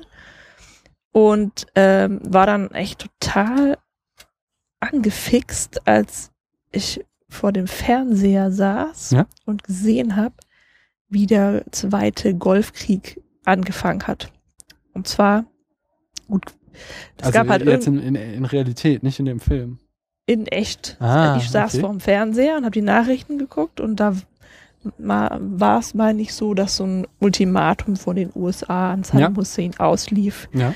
Und nachdem es ausgelaufen war, dann eben der erste Ja. Angriff kam. Und wann? An welchem Tag war das? Am 23. Nee, am Nein, 20.03.2003. 2003. 2003, Ja. 2003. Verstehe. Ja. Und ich habe echt gedacht, das kann nicht wahr sein. Es ist, ich fand es total, bin jetzt echt Mhm. geflasht. Ja, es gibt ja auch diese Theorie mit dem 11.9., wobei man da halt schon wieder sieht, diese Beliebigkeit. So, also diese, die äh, Türme sind am 11.9.2001 Mhm.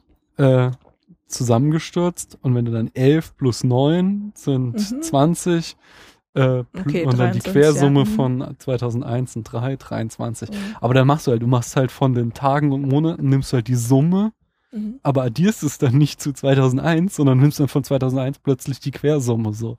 Und wenn du halt anfängst, solche Spielchen zu drehen, dann ist es halt auch wirklich nicht verwunderlich, wenn du überall eine 23 findest, so. Ja, gut, da hast du ja. Also bei dir, dieses, das ist ja. nochmal irgendwie evidenter, aber dieses Beispiel ist voll albern. also der Grund dafür könnte, also wenn es die Illuminaten wirklich gäbe und so, warum machen die dann das, dass sie überall ihre 23 Ja. einbauen? Ähm, die ja die echten Illuminaten gar nicht hatten irgendwie als Symbol. als Erkennungszeichen, damit alle anderen Illuminaten wissen, oh, das waren wir oder warum, ja? mhm. Ja, und ähm, hier, hier in Frankfurt haben wir auch ein ganz großes Symbol der Illuminaten stehen. Der Messeturm. Ah, der Messeturm. Ich dachte, da hinten diese komische schräge Pyramide in Sachsenhausen da. Weißt du, ich weiß nicht, wie das Die heißt, das Pyramide. Gebäude. Das, ist gar nicht Tri- so hoch. Triangel heißt ja, das genau. oder so, ne? Ja. Nee, der Messeturm, guck mal, das ist äh, das größte Bankenbürogebäude. ja, nicht mehr. Die Commerzbank ist größer. Aber im Messeturm sind ja verschiedene Institutionen drin, oder? Der ist halt vor allem Ja. ja. ja zum Messen, nicht zu den Banken. So, aber ist ja egal, aber die es war lange auch das höchste drauf. Gebäude Europas Ja. und oben steht die Pyramide. Angeblich ist dann unten am über dem Haupteingang auch noch so eine Pyramide dargestellt. Und Und darunter steht diese Figur. Dieser hammerschlagende Typ. Genau, ähm, das ist der Freimaurer. Aber Ah. der ist ja im Vergleich von Illuminaten Das ist aber ja eher ein Schmied, klein. der freie Schmied. Ja, das Weißt du, wo das Handwerker. größte Symbol der Illuminaten steht? In Ägypten. Genau, in Gizeh. Aber dann wurden die erst im 18. Jahrhundert gegründet. ja, siehst du mal. weil, bist du dir sicher? Nee, kann man sich nicht sicher sein. Nichts hab ist, hier- wie es scheint. Lass mich noch mal so zwei, drei äh, schöne Details so zu dem filmischen Erzähl sagen, die ich noch eben übersprungen hatte. Äh, cool finde ich diese Szene mit der PDP-11. Sie kaufen sich da halt so einen Riesencomputer, den sie äh, dann gar nicht verwenden können, weil sie dafür Starkstrom bräuchten. Und das ist äh, so die, äh, jetzt musst du mir das Wort wieder sagen aus der Literatur. Peripetie. Peripetie, also der Wendepunkt des Films. Bis dahin lief eigentlich alles Knorke und es ging immer aufwärts. Mhm. Und dann kommt halt dieser Kauf, der so vollkommen in die Hose geht. Sie geben halt 10.000 D-Mark für diesen Riesencomputer aus und können ihn nicht verwenden. Und in, gleich in der nächsten Szene gibt uns der Schmied auch so ein wunderschönes Bild dafür, dass es halt im Grunde auch ganz große Dilettanten sind. Nämlich wir sehen dann diese PDP-11 im Garten stehen und es regnet und sie haben halt eine Plane drüber gelegt, aber die Plane ist viel zu klein, so dass halt das, also Passt nicht links und über alle vier Teile. Genau, drüber. dass dieser Computer besteht aus vier Teilen und die Plane reicht halt einfach nicht mehr über alle vier Teile. So ist Mhm. halt quasi so ein echt schönes Bild dafür, dass es schief gehen muss, so weil sie da viel zu blauäugig dran geht. sind halt kleine Und- Jungs einfach, ja. Dann, wie jetzt sie so immer, genau, als sie immer weiter in die Krise schlittern, so fangen sie sich auch an zu verstreiten und, und dann gibt's so eine Szene in so einer äh, Kiesgrube in Hannover, wo sie sich streiten, aber dann wieder versöhnen und Mhm. quasi äh, halt den Entschluss ähm, fassen, dass sie das quasi zusammen durchziehen so und äh, äh, kriegst vordergründig halt so äh, in den Dialogen Hoffnung äh, verbreitet, so dass es jetzt nochmal gut gehen kann und alles klappen wird. Aber äh, die Bildsprache ist dann halt schon wieder eine ganz andere, nämlich das Auto bleibt einfach in der Kiesgrube stecken Mhm. so und sie müssen da mit Mühe und Not den Wagen irgendwie aus dem äh, Kies befreien, so wo, wo uns quasi auch schon wieder so ein Bild zeigt nach dem Motto so, das wird nichts mehr mit denen, so das das Unternehmen ist zum Scheitern verurteilt. Ähm, was ich ganz schön fand, ist auch nochmal so zur Visualisierung des Hackens, was ja einfach schwer ist, denn äh, diesen Computerakt mit reinen Zahlen und Buchstaben auf die Kinoleinwand zu bannen, was er insgesamt wohl ziemlich realistisch immer gemacht hat, so ähm, und auch immer ziemlich minimalistisch. Äh, er ist, hatte da halt auch Berater aus dem Chaos Computer Club, die ihm hm, gesagt haben, einfach so, dass er keine Fauxpas baut irgendwie. Klassiker ist ja, dass du dann irgendwie irgendwelche was weiß ich, irgendwelche DOS-Geschichten machst und das da als großen Hack hinstellst Mhm. und jeder, der so ein bisschen Ahnung hat, äh, lacht sich schief. Und ähm, äh, da nimmt er so verschiedene Symbole, zum Beispiel den Trojaner erklärt er mit einem großen Karton, vor den er nochmal einen kleinen Karton Mhm. stellt, so und auch äh, dieses, diese Dimension, wo sie sich jetzt reinhacken, so sie sitzen ja in so einem Zimmer von so einem kleinen Computer und dann wird symbolisiert, dass sie jetzt aber quasi sich in Computer am anderen Ende der Welt hacken, indem halt Karl am Computer sitzt und hackt und äh, David sitzt daneben mit so einem Globus und zieht mit so einem Mhm. Edding Linien auf dem Globus, um uns quasi zu zeigen, wohin sie sich jetzt gerade einhacken, was und das sind so einfach schöne Symbole, ähm, um uns zu zeigen, äh, äh, ja, um uns diesen Akt des Hackens zu symbolisieren. Mhm. Weißt du, was gerade zum Glück kein Symbol ist, weil es so gruselig aussieht? Was denn? Du, dein Gesicht. Weil das so unten grad von angeleuchtet wird unten von dem angeleuchtet. iPad. Das ist echt, weil du hast irgendwie viel mehr Falten im Gesicht, als man sonst so oh mein sieht. Gott. Und dann sind deine Augen ganz schwarz mit so einem hellen Punkt drin. Voll diabolisch aus. Tja, ja. Ja. Bist du gerade fertig? Ja, hau rein. Ich habe mich halt heute gefragt, Mhm. was will uns der Film eigentlich sagen? Ja. Mhm. Also die erste Idee zeigt uns irgendwie hier so einen jungen Mann und wie der sich verändert, ja. Ja, also gut. Ähm, gehen wir davon aus, dass der Film uns einfach einen jungen Mann vorstellen möchte Mhm.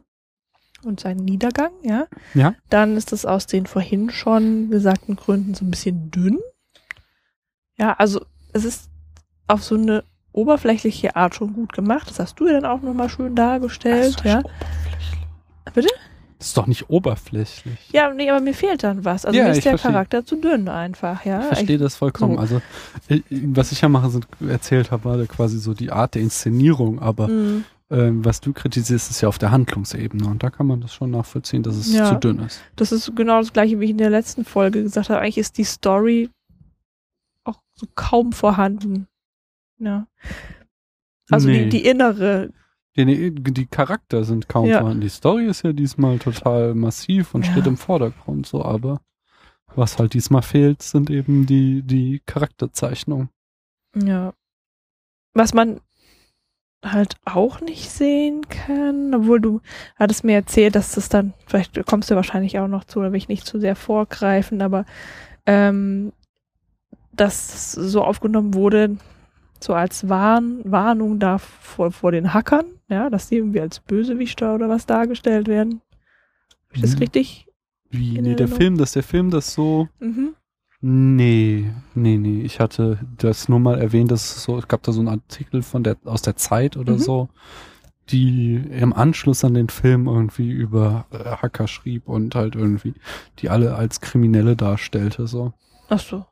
Aber ich finde nicht, dass Schmied das so inszeniert. Nee, gar nicht. Es ist was so ein bisschen, es gibt ja diese Hacker-Ethik, was irgendwie, also ich habe die mir mal, äh, ich wollte da mal zu bloggen und werde das auch irgendwann mal tun, Mhm. weil es ist, der Ausdruck Ethik ist etwas hochgegriffen. Die haben halt irgendwie so zehn Gebote irgendwie und das wird zwar so mal ganz hauchdünn angerissen in dem Film, sowas von wegen Informationen müssen frei sein, aber im Grunde wird es nicht großartig thematisiert. Das könnte man so kritisieren, so dass äh, dann ja insgesamt schon ein ziemlich pessimistisches Bild von den Hackern gezeichnet wird, Mhm. die halt für Geld alles machen. Ja, genau. Ähm, also das kann es wohl dann auch nicht sein, was der Film uns sagen möchte, so wirklich. So, ähm, Ich kann dir was gleich sagen, aber erzähl du weiter. ja, also ich denke, er will uns weismachen, dass es die Illuminaten tatsächlich gibt. Nein, Doch. nein. Ja, Ich also, glaube, das also ist nur ein Spiel. natürlich nur im Film Mhm. halt, ne? Also nicht wirklich, sondern dass, dass Karl Koch recht hatte. Weil diese ganzen Also Karl, der Karl Koch im Film. Ne, genau, Mhm. natürlich. Den anderen kenne ich nicht, ja. Ähm, weil du sagst, dass, dass es da so viele Stilmittel gibt, die uns zeigen, wie seine Psychose aufkeimt und sich verstärkt. So, Mhm. ja. Und am Ende ähm, geht es ja darum, dass er irgendwie sich stellt und, und ähm, aussagt als Kronzeuge quasi ähm, und Ja. sich dann irgendwie retten kann.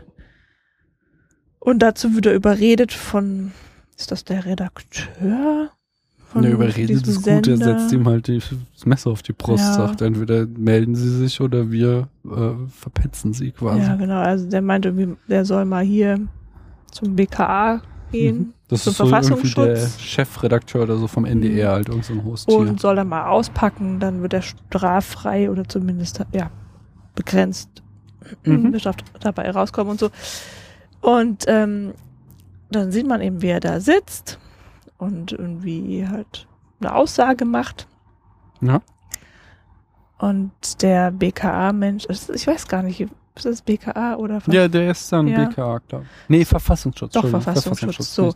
So, der geht sich dann eben währenddessen mal einen Drink holen und ähm, auf der Bar sieht man halt ein Bild von diesem Verfassungsschutzmann Ja. in Tennisklamotten zusammen mit diesem NDR-Chefredakteur. Mhm.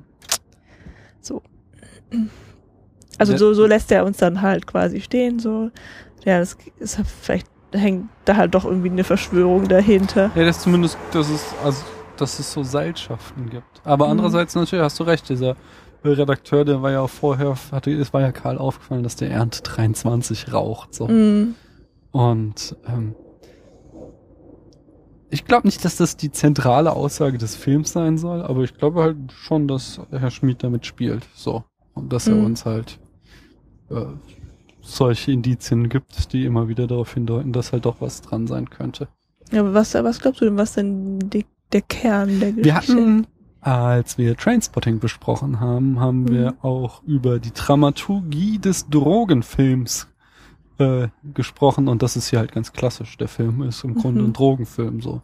So wird zwar vor dem Hintergrund dieses ähm, Hacks erzählt, so, was Mhm. halt quasi als, als Background gilt, äh, gilt, ja, so dieser reale Hintergrund, vor dem der Film spielt, um uns halt so ein Thriller-Element zu geben. Aber im Grunde ist es ganz klassisch halt, äh, ähm, es gibt am Anfang, es fängt an mit irgendwie, sie rauchen ein paar Joints so und alles läuft gut und äh, aus den Joints wird dann Koks und Amphetamin und Aus den Joints da wurden. Trips, ja. nee, äh, und äh, es läuft trotzdem alles immer noch gut und dann kommt halt so die Wende und äh, es ist halt am Kippen und sie sind dann halt, äh, ja, er gleitet immer weiter ab, immer weiter in die Sucht Hm. und das führt halt zu der Psychose, bis er am Ende stirbt so. Und das ist halt so eine ganz klassische Charakterbogen von einem Drogenfilm. Das war ja auch das Schöne damals an Trainspotting, dass Trainspotting da von abgewichen ist. Aber wenn man sich Filme anguckt wie, äh, wie Kinder vom Bahnhof Zoo oder, ach, wie heißt der, ähm, irgendwas mit Träumen, äh, ja, keine Ahnung, hau ich in den Block, so ein ganz berühmter Drogenfilm. Hm. Äh, dann ist es genau diese Art von Handlung, dass halt die Protagonisten irgendwie anfangs Spaß haben am Drogenkonsum und irgendeine Unternehmung haben, die halt äh, äh, erfolgversprechend beginnt und dann kippt das irgendwann und am Ende stirbt jemand durch die Drogen. Und ich denke, im, äh, das ist so quasi die, darum geht's wirklich. Das ist quasi die Story, die er uns erzählt vor diesem realen Hintergrund. Hm. Okay, passt. Ja, aber du, ich meine, was du gesagt hast, finde ich auch nicht schlecht. Nein, es, äh, also das ist ja halt einfach wieder so diese verschiedenen Ebenen des Spielfilms. Das ist ja, ähm, klar, er spielt die ganze Zeit mit der 23 und diese, das, da habe ich ja auch aufgeschrien, so, da war ja sogar noch eine dritte Person auf diesem Bild und das war auch so eine zentrale Szene, dass ich mich auch ja gefragt habe, was, was soll das jetzt bedeuten? Hm. Was du eben sagtest, halt das Foto mit dem Ja, ja, Verfassungsschützer und dem Redakteur. Hm. Ja. Ja, Es gibt in dem Film noch eine sehr schöne Referenz. Ähm, das ist einfach nochmal so ein äh, Nerd-Easter Egg. Ähm, ganz am Anfang wird auf dem BTX-Hack referenziert. Das war quasi so äh, die äh, der Moment, in dem der Chaos Computer Club äh, berühmt wurde, weil BTX war so ein Internet proprietärer Internetvorläufer der Post, äh, über den man auch schon Ach so ja, das. ähm, hm. äh, und über den man schon so Online-Banking machen konnte. Und der CCC hat den halt gehackt und hat ähm, sich selbst ganz viel Geld überwiesen und ist dann anschließend an die Öffentlichkeit und hat halt Mhm. gezeigt, so hier, äh, lass den Finger davon, die Finger davon, das Ding ist unsicher. Und das wird einfach nur mal ganz kurz äh, am Anfang auf der C-Bit erwähnt, wo dann halt irgendwie Karl interviewt wird und er sagt halt, was für ein Schrott dieses BTX ist. So. Hm. Das ist so ganz nett. Ja, wenn man sich so überlegt, ähm, das Bild der, der Hacker oder ja, ja, es hat sich ja schon deutlich geändert, glaube ich, in Ja. jüngster Zeit. Also ähm, früher waren das halt so irgendwelche Spinner, ja, so Mhm. Kellerkinder quasi, die irgendwie. Auch halt wirklich alle irgendwie Halbseiden Ja. und kriminell so. Ja, was heißt kriminell? Also ich glaube vor allem so ähm, gelangweilt, oder? Also wenn du hattest halt von denen nur erfahren, dass die halt irgendwelche Würmer rumschicken oder Trojaner oder so, um andere kleine Leute zu ärgern, indem sie die Computer lahmlegen, so, so Viren, genau. Da, damit verbindet man doch so Hack Hacker. So, Mhm. Oder ver- verbannt man damit. Und jetzt äh, haben wir ja festgestellt, dass es eine viel größere äh, geheime Hacker, nicht mehr geheime Hacker-Gemeinschaft gibt, nämlich die NSA, okay. die zufälligerweise Aber das sind ja schon die, die perfekt, Hacker. ja, die perfekte Versch Weltverschwörung darstellen. Ja, weil wir sie von- brauchen gar keine Illuminaten. Nee, wir haben die NSA, weil die wissen nämlich von allen alles. Und jetzt haben wir wiederum diese normalen Hacker, die die Guten sind mhm. und versuchen da irgendwie gegen anzutreten. Ja, Ja, und, und die Leute aufklären und Ja. so, ne? Mhm. Nee, also im, von wegen super Film Verschwörungstheorien. draus machen. Also, Ja, klar, klassische David gegen Goliath. da hast du dann so. Hackbarzeleien gegen die Ja. bösen Illuminaten. Ne? Nee, wir, machen, also- wir, wir schlagen Herrn Schmid vor, dass er die Fortsetzung dreht. Genau. 24. der Kampf des CCC nee, gegen die wollten wir doch NSA. jetzt sehen. Ja. ähm, das Verschwörungstheorien sind ja auch nicht immer unplausibel. Also ich glaube wohl auch, dass in der Welt wenig so ist, wie es scheint. Ja, und das meine ich jetzt gar nicht mal im philosophischen Background, sondern dass ich glaube oder überzeugt davon bin, ähm, das, und das ist auch nicht mal geheim, dass die politischen Machenschaften getrieben sind von wirtschaftlichen Interessen. Ich glaube aber nicht, dass es da einen Bund gibt, Hm. der alle, also der alle Interessen sammelt, sondern das sind einfach einzelne Leute oder Lobbys meinetwegen, die halt irgendwie zu ihrem Vorteil arbeiten. Ja. Also das ist halt Korruption einfach.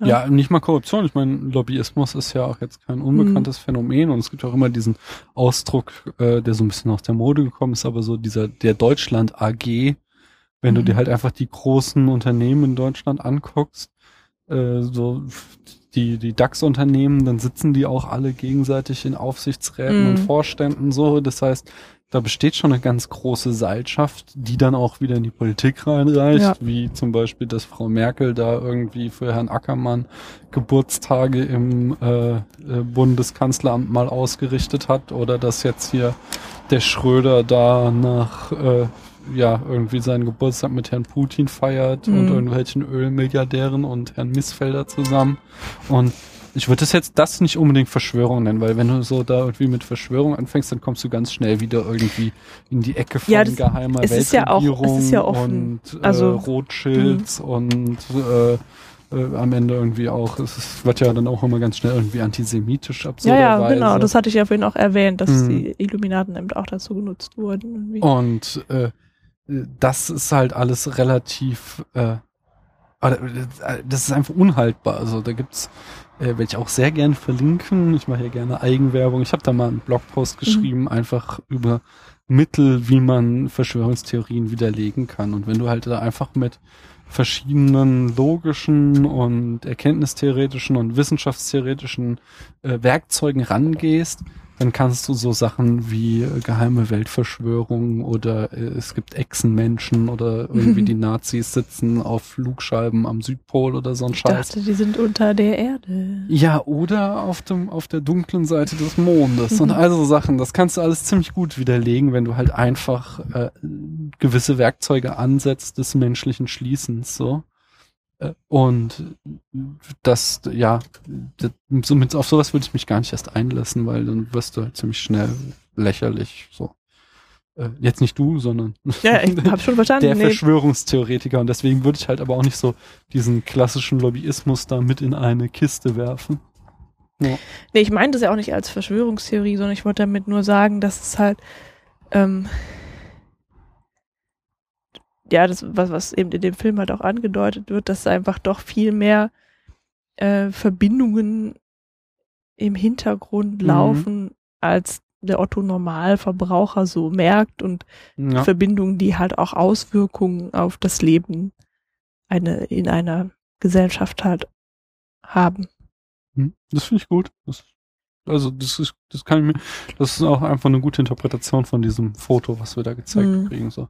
Das ist jetzt nicht unbedingt, dass die Illuminaten sein müssen, aber Nee. dass es eben diese Seilschaften gibt. So.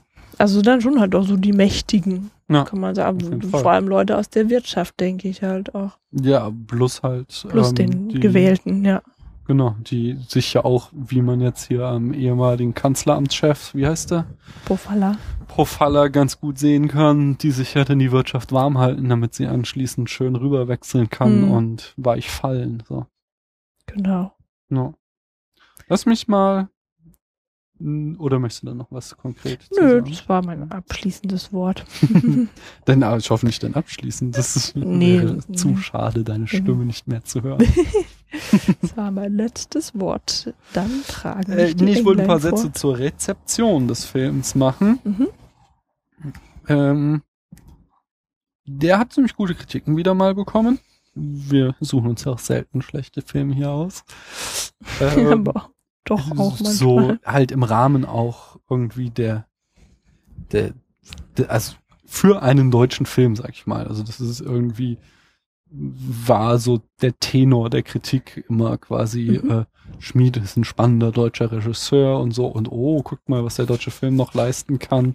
Besonders wenn man halt den Kontext sieht, der ist ja in den 90ern entstanden, was ja so das Jahrzehnt war, so der deutschen Beziehungskomödie. Also da hatten wir diese ganzen, der bewegte Mann und Männerpension und wie sie alle hießen, diese Til Schweiger Mhm. Und hast du nicht gesehen Filme, äh, wo es halt, ja, was einfach so ein locker leichter Film, deutscher Film war, der ja in den 2000er Jahren nochmal irgendwie eine ganz andere Ausrichtung bekommen hat mit äh, Filmen wie Das Leben der anderen oder Bader-Meinhof-Komplex oder so. Da kamen ja dann schon wieder äh, wesentlich anspruchsvollere Produktionen rein. Aber so in den 90ern, da ragte der Film schon ganz schön heraus aus dem deutschen Kino, weil der Rest halt eher meh war. So. Popcorn. Genau, Popcorn. So. Das war ja auch irgendwie, ja, vielleicht war das so angemessen und in der Zeit äh, willkommen, aber es war halt irgendwie keine große Kunst.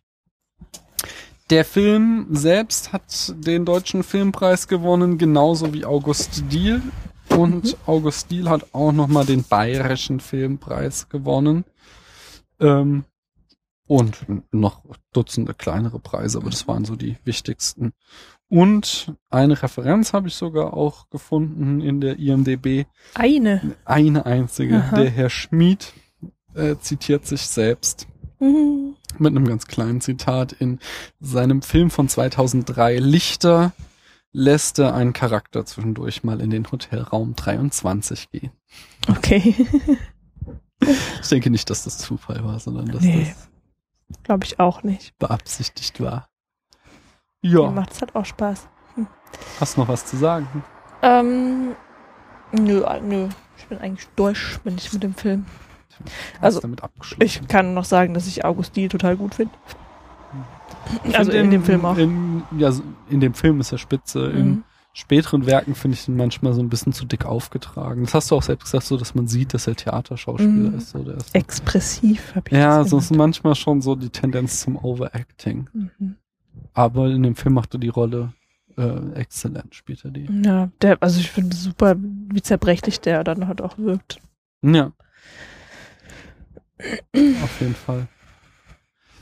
Ja. Ähm, ja, die Bewertung auf Mhm. der berühmten Skala von Möchtest 1 du mal bis anfangen? 100 Punkte. Dachte ich mir nämlich auch, damit du mich nicht beeinflussen Ja, kannst. au. Sonst- Ja.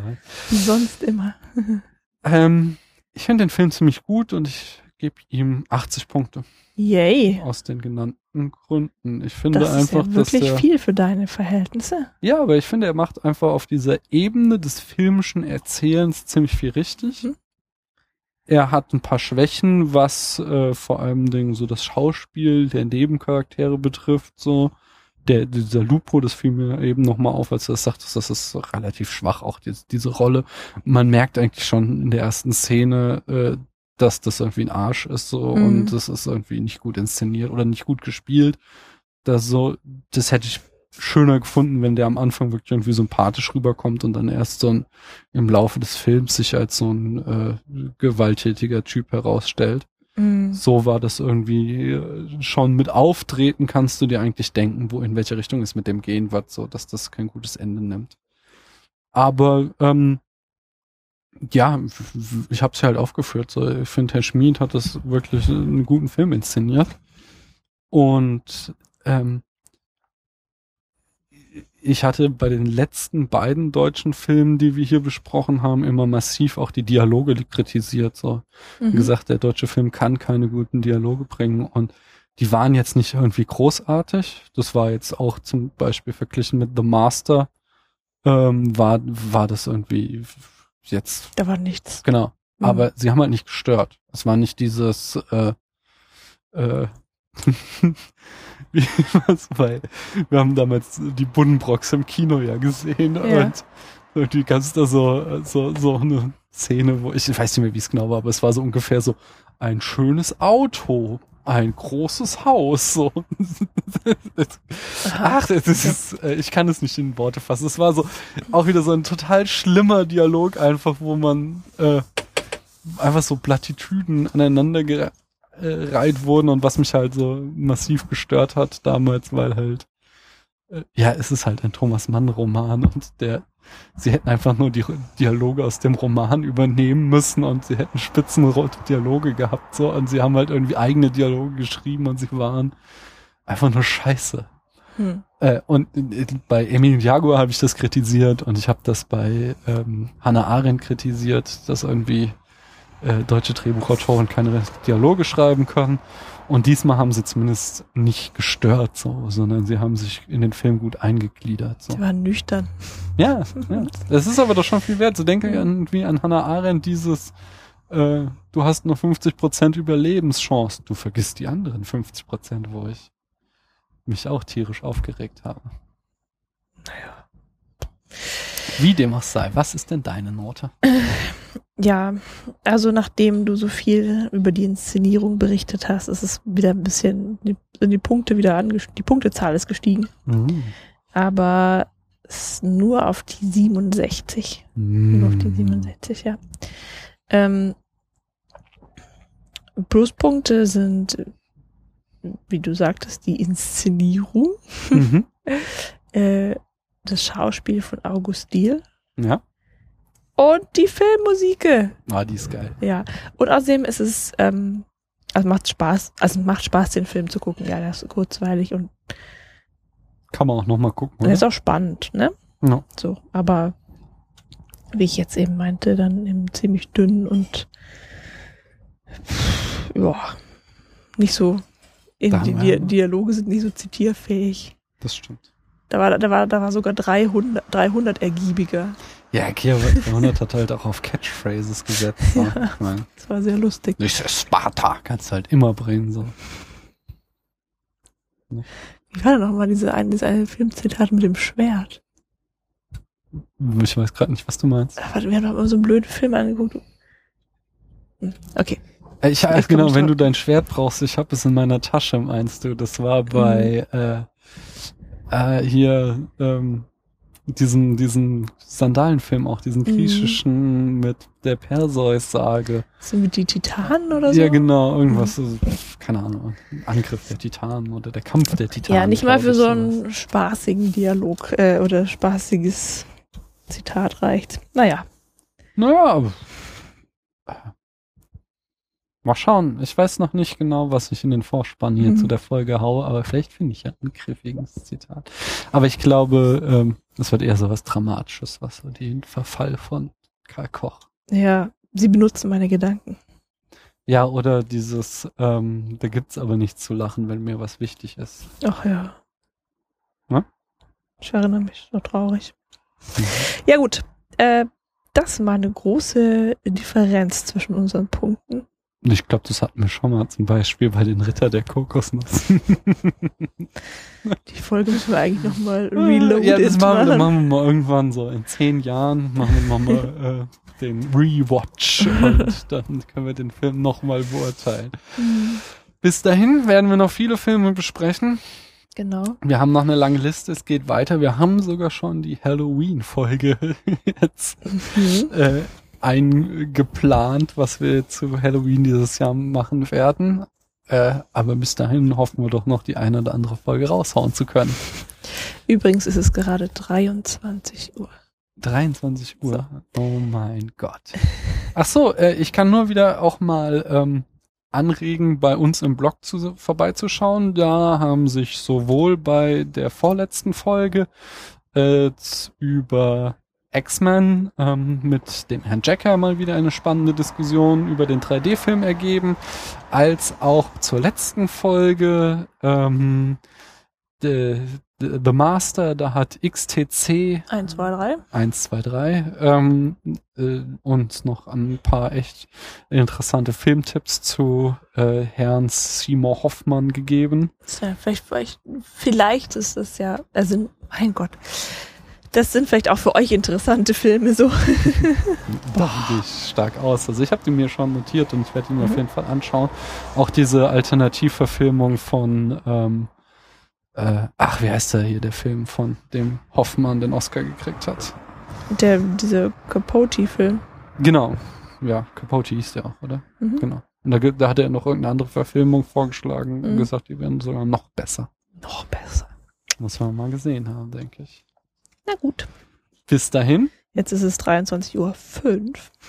ähm, könnt ihr natürlich uns auch gerne bei iTunes bewerten. Oder Jetzt fällt mir aber bald nichts mehr ein, Daniel. irgendwo. Nee, komm, ich mache jetzt auch Schluss. Achso, ähm, Jackie hat uns auch schon wieder geflattert und ich muss nochmal Danke sagen. Das ist ganz, ganz, ganz super. Das freut uns unglaublich. Das können wir noch immer nicht fassen, dass Menschen uns Geld in den Topf werfen. Okay, macht's gut. Äh, es war schön, dass ihr uns zugehört habt bis hierhin. Bis Man zum nächsten Mal.